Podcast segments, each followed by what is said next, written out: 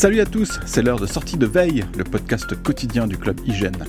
On a souvent l'habitude de dire qu'il faut euh, acheter son nouveau Mac euh, quand on en a besoin, sans faire attention aux rumeurs, sinon euh, on passerait son temps à attendre. Mais là, c'est vrai qu'on ne peut que vous recommander d'attendre quelques semaines avant de craquer pour le MacBook Pro M2. Le MacBook Air M2 est tout proche et il pourrait être bien plus intéressant que le modèle Pro, ou peut-être pas, qui sait. En deuxième partie d'émission, on part découvrir d'étranges nouveaux mondes avec Félix. On va en effet tester Star Trek Legends, un jeu Apple Arcade basé sur les fabuleuses séries télé Star Wars. Ah zut, non, pardon, euh, je me suis trompé de saga. Nous sommes le vendredi 1er juillet, voici ce qu'il ne fallait pas manquer dans l'actualité. Vous l'avez sûrement euh, perçu si vous avez lu notre test du MacBook Pro M2 ou si vous avez écouté hier notre test en audio de cette machine sur Discord, on n'est pas forcément très emballé par cet ordinateur.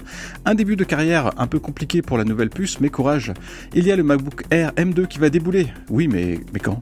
Une rumeur crédible provenant d'un distributeur annonce que les précommandes pourraient débuter le vendredi 8 juillet, avec des livraisons prévues une semaine plus tard, donc le vendredi 15 juillet. On rappelle que le portable sera proposé à partir de 1499 euros et ça monte vite en fonction des options de stockage et de mémoire vive. Alors, euh, bah, il reste quand même à voir si les petits problèmes de chauffe et de vitesse du SSD du MacBook Pro ne vont pas s'amplifier sur le MacBook Air. Mais pour le savoir, eh bien, il faudra attendre nos tests. La santé prend une place de plus en plus importante chez Apple. Il n'y a qu'à voir les nouveautés en la matière dans WatchOS 9. On pourra, euh, par exemple, se servir de la montre comme d'un pilulier numérique. Elle va prévenir le patient de prendre un médoc en temps et en heure. Sans oublier les nombreuses données de santé collectées par l'Apple Watch. À l'occasion du salon Vivatech qui s'est tenu euh, le mois dernier à Paris, Sumbul Dezai a donné une vision assez claire du rôle qu'Apple veut jouer dans le secteur en ce qui concerne la question très sensible des données. La responsable de l'activité santé chez Apple a défendu l'approche centralisatrice de l'iPhone où toutes les données sont stockées. L'utilisateur peut ensuite partager ses données avec euh, ses médecins depuis son iPhone. Cette position d'intermédiaire que veut occuper Apple, autrement dit euh, une entreprise privée, se heurte à la conception plus européenne des choses. Stanislas Niox-Chateau, le patron de Doctolib, invité au même événement, pense d'ailleurs que c'est le rôle de l'État de stocker et de contrôler les données de santé. Ces deux approches vont certainement faire des étincelles dans les prochaines années, et ça va être intéressant de voir comment Apple va manœuvrer dans tout ça. On a beaucoup entendu parler de CarPlay euh, nouvelle génération qui ne verra pas le jour avant la fin de l'année prochaine au mieux. En attendant, le CarPlay actuel continue d'évoluer et avec iOS 16, le système d'affichage va intégrer les applications spécialisées dans les carburants. Alors voilà comment ça va se passer. Depuis l'écran du véhicule, l'application va guider le, conducteur jusqu'à la station-service la plus proche. Il sera même possible de payer directement depuis l'écran de CarPlay.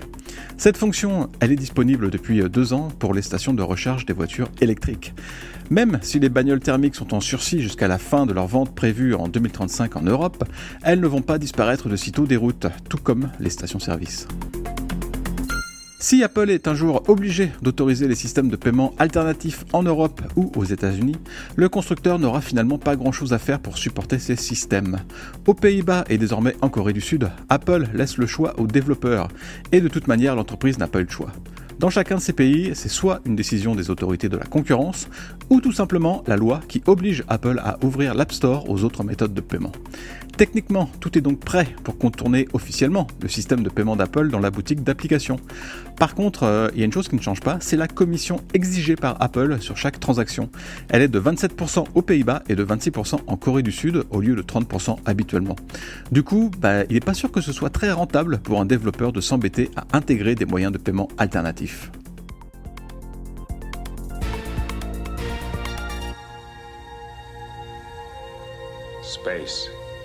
The final frontier. These are the voyages of the Starship Enterprise.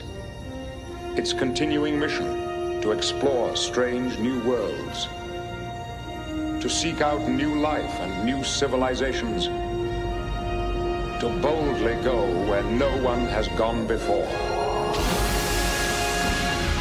Et oui, l'espace, c'est la grande frontière, celle qui façonne les légendes, du au moins à la télé avec la saga Star Trek, dont on vient d'écouter un bout euh, mythique du générique de The Next Generation. La franchise a généré un grand nombre de jeux, évidemment, et Apple Arcade ne pouvait pas y échapper. On va donc parler de Star Trek Legends, un jeu fan service à la vitesse Warp 9. L'objectif de ce jeu édité par Tilting Point est de débloquer les grandes figures et aussi euh, des personnages moins connus qui sont apparus dans toutes les séries TV Star Trek depuis les années 60.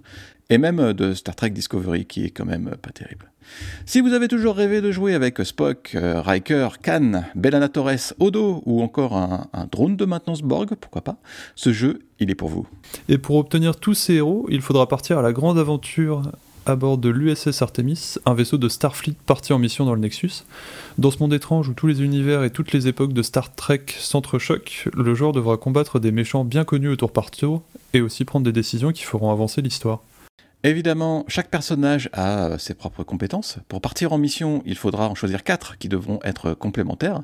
La connaissance de Star Trek est alors un plus. Les fans combineront assez naturellement un médic, un guerrier, un officier, un scientifique, un mécano, etc. Chacun euh, pourra aider selon ses capacités, que ce soit dans les phases de combat ou d'exploration. On ne va pas se mentir, les missions ne sont pas la phase de jeu la plus excitante de ce Star Trek Legends. Les combats sont assez mous et l'exploration en elle-même consiste surtout à de longs couloirs de dialogue. Heureusement, tout est localisé en français et les fans s'amuseront à relever les très nombreux clins d'œil aux séries, euh, sans oublier qu'il y a pas mal d'humour.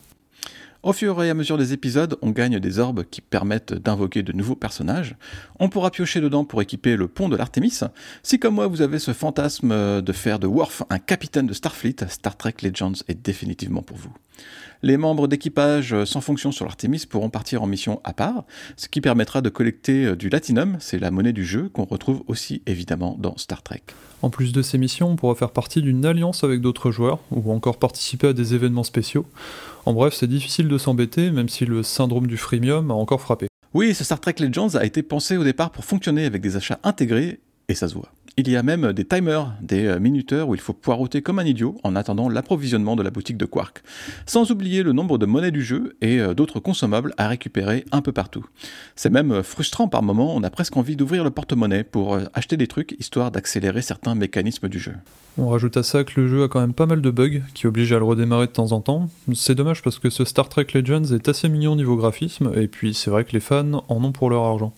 Mais si vous connaissez rien à l'univers de Star Trek, le jeu risque vous ennuyer assez rapidement.